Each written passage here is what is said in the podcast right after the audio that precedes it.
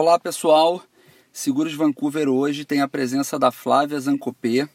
Ela é uma Notary Public, ela mora aqui já há alguns anos aqui em Vancouver.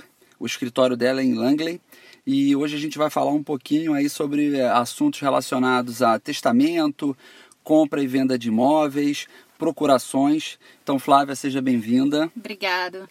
É, eu queria que você se apresentasse para o pessoal antes da gente começar a conversar. Oi, gente, eu sou a Flávia, eu trabalho aqui como notária, public notary, moro em Langley, trabalho em Langley, meu escritório fica em Langley, não é tão longe como a maioria de vocês pensa, fica 15 minutos depois do IKEA ali de Coquitlam. E maravilha. Então, é uma coisa básica assim, quando eu conversei com você anteriormente, que eu acho que é legal as pessoas entenderem, é quais são as áreas que você atua. Eu atuo em três áreas do direito. Na verdade, o Notary Public aqui na Colômbia Britânica funciona muito parecido com como funciona um advogado no Brasil, que é diferente do que a maioria imagina pela tradução do nome de notário com relação a cartório. Eu atuo, eu tenho um escritório que funciona como se fosse um escritório de advocacia do Brasil, é, onde eu atuo em três áreas do direito: o direito contratual, testamentário e o direito imobiliário. Nessas três áreas eu faço os documentos de trabalho representando qualquer pessoa em alguma dessas áreas, desde que não esteja, é, desde que não tenha litígio, onde as, do, ambas as partes estão em comum uh, agreement, onde eles estão uh, com consenso, né? E aí eu posso representar eles. Ah, legal. E falando em compra de imóveis que você é, mencionou, como é que funciona? Qual o seu papel numa situação de compra ou venda de imóveis?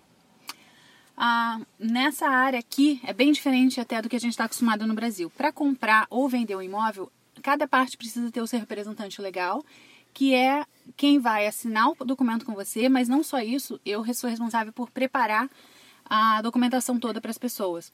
Então, por exemplo, a pessoa está vendendo um imóvel, ela vai ter o corretor, e esse corretor vai me passar todas as informações no momento que acontece a venda, né, a proposta. Uhum. E aí eu preparo todo o documento para vender o imóvel, para pagar o mortgage, às vezes o financiamento que a pessoa tem, ou lidar com tudo que precisa ser feito para é, liberar o título do imóvel para passar para o comprador. Quando eu estou representando o comprador, eu, eu recebo todas as informações do contrato de compra, recebo todas as informações também do é, mortgage ou financiamento que a pessoa está pegando e combino todas essas informações nos documentos que eu vou estar tá preparando para assinar junto com a pessoa depois perto da data de compra ou venda. Entendi. Então, assim, pelo que eu entendi, você é uma figura indispensável nessa negociação, né? Sim, é obrigatório aqui cada pessoa ter o seu representante legal. E um detalhe interessante também é que eu fico com o dinheiro. Então as pessoas pagam esse dinheiro para mim para eu pagar para o outro advogado. Então, os dois representantes legais aqui é, que lidam com a questão financeira, não é o comprador pagando direto ao vendedor. Entendi, entendi. Eu acho que isso acaba dando um pouco mais de segurança, né, para as partes, né? Bem mais, bem mais, porque está sempre depositado em conta em juízo e aí o, o, a, o dinheiro só troca de mãos quando estão todas as partes em comum acordo e está tudo certo. Legal. É, agora falando sobre uma outra parte do teu trabalho, que é sobre testamento, é, por exemplo, vou te dar um exemplo aqui, né? É, mesmo eu sendo um newcomer, eu estou aqui há pouco tempo, eu não tenho praticamente nada de patrimônio, eu só tenho uma conta bancária, comprei um carro e nesse caso é importante ter o testamento, você recomenda? Sim, eu acho essencial. É muito diferente da nossa cultura, novamente. Eu sempre me recebo a pergunta falando, mas eu tenho bens no Brasil e não tenho aqui. Eu só tenho, às vezes, um carro, um cartão de crédito aqui. Mesmo assim, eu preciso fazer o testamento aqui no Brasil. No Brasil, não, porque tem outra questão da legislação lá. Aqui, sim, porque a legislação aqui facilita muito a vida das pessoas, não só em questões burocráticas, mas em questões de custo, se existe um testamento. E se você tem um cartão de crédito, uma conta bancária, ou um, um imóvel, um bem, uh, que seja um carro, no seu nome, alguém vai precisar, se você não tiver testamento, aconteceu o pior com você, alguém vai precisar lidar com isso de uma forma ou de outra. E a única forma de lidar com isso, se você não deixou um testamento, é a pessoa ter que contratar um advogado, ir para a corte, o que é custoso e demorado. Então eu recomendo para qualquer pessoa para fazer um testamento sim, a partir do momento em que tem pelo menos uma conta bancária e um cartão de crédito aqui. Entendi. E mesmo, por exemplo, a pessoa sendo casada, porque a gente costuma associar isso com a legislação do Brasil, né? Então, no Brasil você é acostumado a falar, não, mas é o meu, meu esposo ou minha esposa é minha herdeira, e aí ela vai poder ter acesso. Não funciona é, da mesma maneira assim? É verdade, Luiz. Na verdade, aqui funciona, mas depende de como você tem a propriedade desses bens. Por exemplo, se a sua conta bancária está só no seu nome, só você tem acesso e se você vier a falecer, alguém precisa ter o poder de um executor, né, de um testamento para poder ter acesso a isso. Se a sua conta era conjunta com seu esposo, se o cartão de crédito que você tinha, tudo era conjunto, o carro que você tem, tudo é conjunto, aí realmente você morreu, a pessoa que é dona conjunta com você não precisa nem ser casado. Qualquer pessoa que tenha ah, o mesmo ah, o nome registrado junto com você em todos esses Entendi. bens. Aí a pessoa pode, independente de um testamento, a pessoa pode lidar com isso. Sim. A única coisa que vai ficar faltando é que aqui a legislação exige que seja declarado o último imposto de renda da pessoa até três meses depois que ela falecer. E aí, para alguém fazer esse tipo de declaração, precisa ter essa autorização no caráter de executor para fazer, e aí alguém vai precisar, de qualquer forma, vai ter já acesso ao seu dinheiro, se for o caso, como esse exemplo que eu acabei de dar, mas ainda assim vai precisar do de documento. um poder de um testamento. E se não tiver, tem, tem que dar entrada na corte para receber esse poder. Entendi, interessante.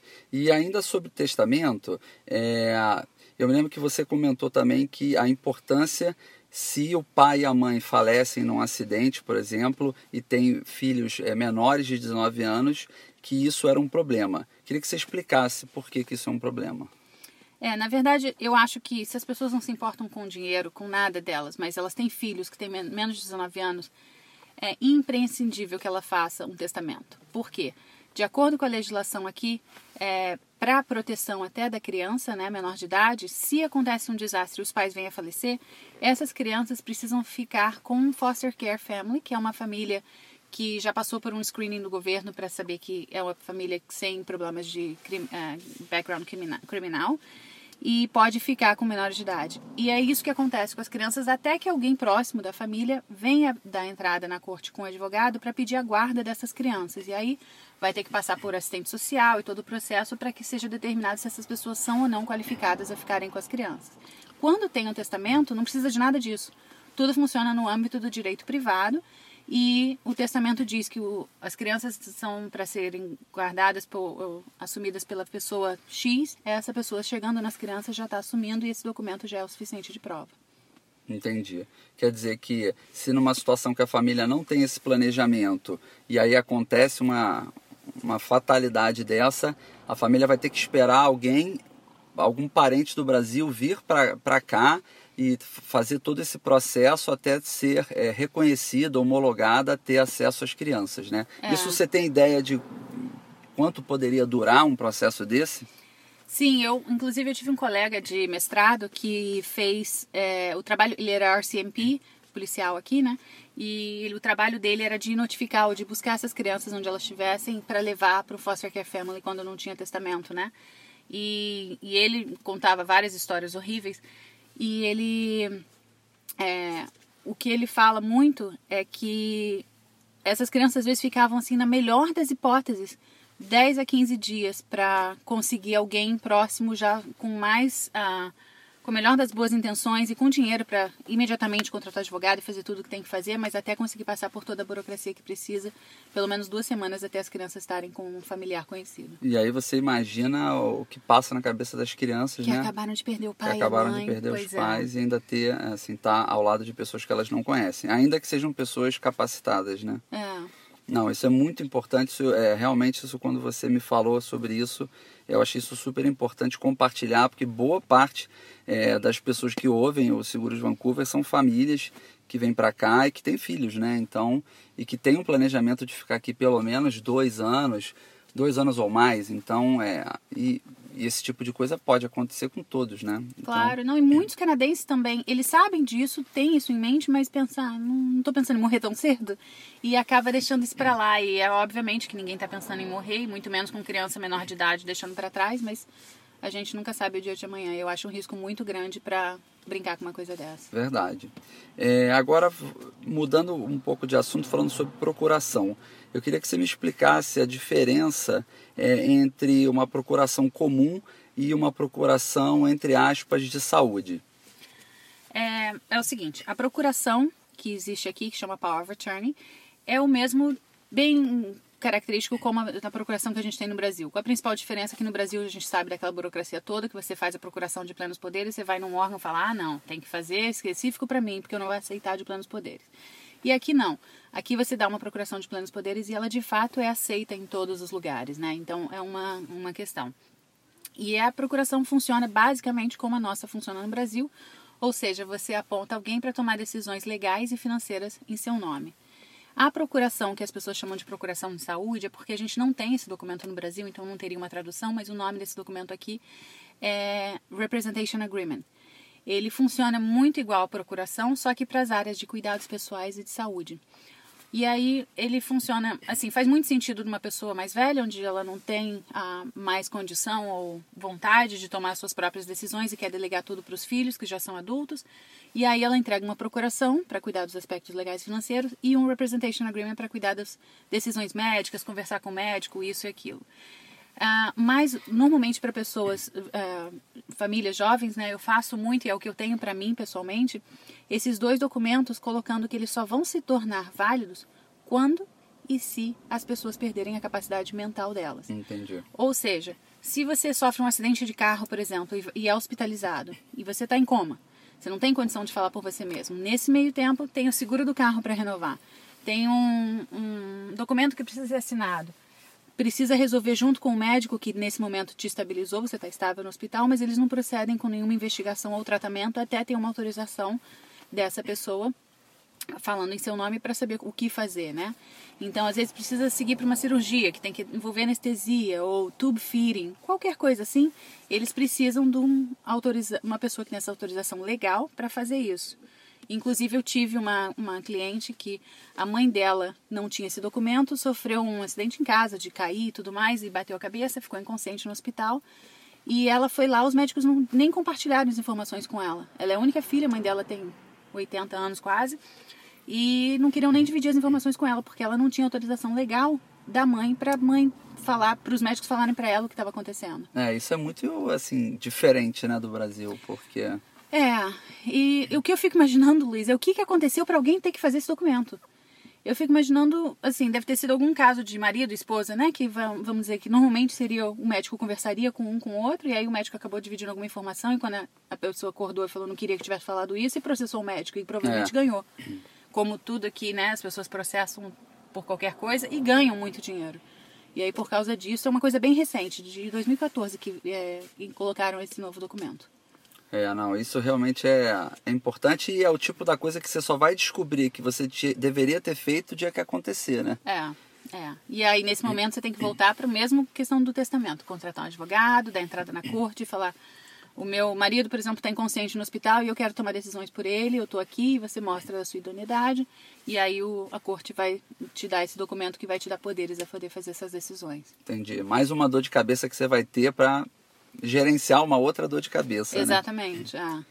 E, bom, é, agora eu queria que você contasse algum caso que aconteceu é, com algum cliente seu, óbvio, guardando aí o devido à privacidade, mas é que você desse algum exemplo de alguma situação onde a pessoa realmente não se planejou e você viu é, realmente uma situação complicada acontecer, que eu acho que isso o, o importante é que é, o, os ouvintes do Seguro de Vancouver tenham realmente uma noção assim de, de um exemplo, né? É, eu tenho, infelizmente, alguns exemplos em algumas situações de pessoas que já se envolveram em compra de imóvel e depois se arrependeram, assinaram um documento onde não tinham tanta certeza assim e depois acabavam se tendo que gastar mais dinheiro do que eles gostariam. E também na questão de testamento, uma pessoa é, faleceu e aí a filha dele é, falou que ele tinha, tinha certeza que ele tinha um testamento, é a filha minha cliente. E aí ela falou: ah, meu pai tem o testamento, já me avisou onde ele tinha e tudo mais. São canadenses e ele tinha feito um testamento por esse que vende do Staples, Do It Yourself, um Self-Testament Kit. E aí ele, enfim, tinha, achou o testamento, só que quando levou para ser executado, é, não tava, não era enforceable, não estava válido, porque não foi feito de acordo com a legislação. E essa altura é tarde demais. Ele morreu achando que tinha um testamento e na verdade não tinha. Então ela teve que ir pela dor de cabeça de como qualquer outra pessoa que venha a falecer sem testamento, de ter que contratar um advogado, de dar entrada na corte. Nesse caso ela não tinha dinheiro para contratar o advogado. O advogado aceitou receber o pagamento só depois que ela tivesse acesso aos bens do pai. Mas ainda assim tem o, o, as custas de corte, né, de processo e tal, que dava quase 15, 20 mil dólares. Então ela teve que pegar um second mortgage na casa dela para poder pagar por isso, para ir depois então, é, ainda está nesse processo, mas para depois então poder ter acesso aos bens do pai. Aos bens. Quer dizer, aquela velha história do de você fazer opção por uma coisa barata, né? Exatamente. E aí depois o barato acaba sendo caro, né? Testamento Porque é muito isso. Para remendar um, uma coisa mal feita, depois você gasta cinco vezes mais. É, é. Não, muito mais. Porque o custo de um testamento, por exemplo, para uma pessoa é de 400 dólares. E é um documento que você faz uma vez e não precisa mudar para nunca mais. Fica para sempre. E é comparado a quanto que a pessoa gastou com advogado? Ah, o, o, custo inicial de 15 mil dólares. Não, é, então realmente é muito mais. Ah. Não, muito bom. Eu acho assim é, que a gente abordou pontos básicos, fundamentais aí da tua atividade. É, eu vou deixar, pessoal, todo o link, o site da Flávia é, na descrição do podcast. Ela também está constando como, como um dos parceiros do Seguros Vancouver, então vocês vão ter acesso aos contatos dela. Quem tiver dúvida pode entrar em contato com ela direto. Flávia, obrigado por tudo, pelos esclarecimentos. Obrigada a você, Luiz. E... É um prazer. Maravilha. E pessoal, a gente se vê no próximo podcast. Um abraço.